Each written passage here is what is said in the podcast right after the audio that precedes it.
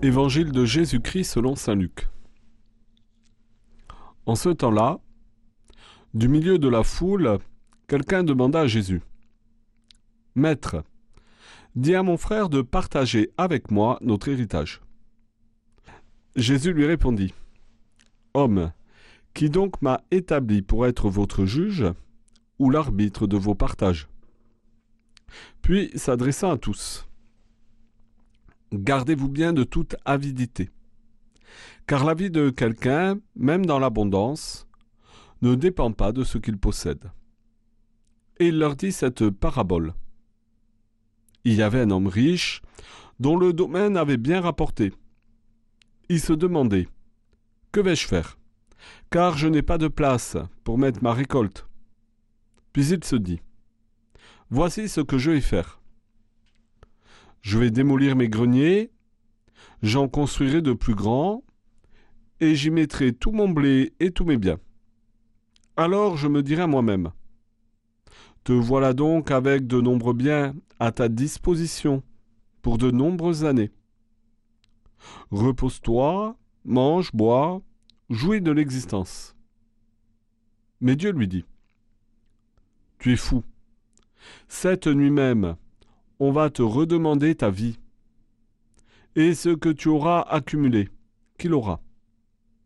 Voilà ce qui arrive à celui qui amasse pour lui-même, au lieu d'être riche en vue de Dieu.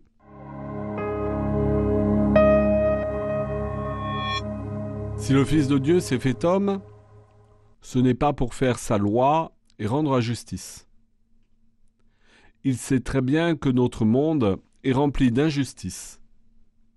Mais il respecte trop la liberté des hommes pour les corriger par sa puissance divine.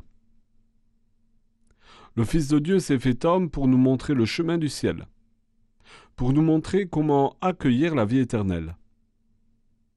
Il n'est pas venu pour arbitrer nos partages et il s'en fiche. Il sait bien que ce n'est pas l'argent qui nous permettra d'aller au ciel. Dans la tombe, nous le savons, nous n'emporterons pas notre compte en banque, mais seulement l'amour que nous avons accueilli de Dieu et que nous avons donné.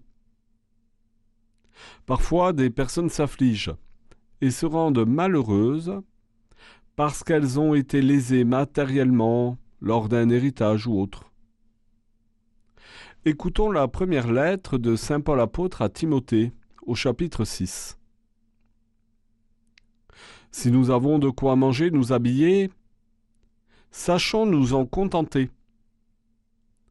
Ceux qui veulent s'enrichir tombent dans le piège de la tentation, dans une foule de convoitises absurdes et dangereuses, qui plongent les gens dans la ruine et la perdition.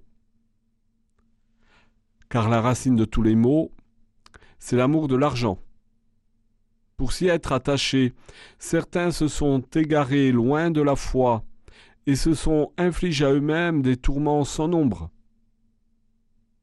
Oui, si nous avons de quoi manger, nous habiller, sachons nous en contenter.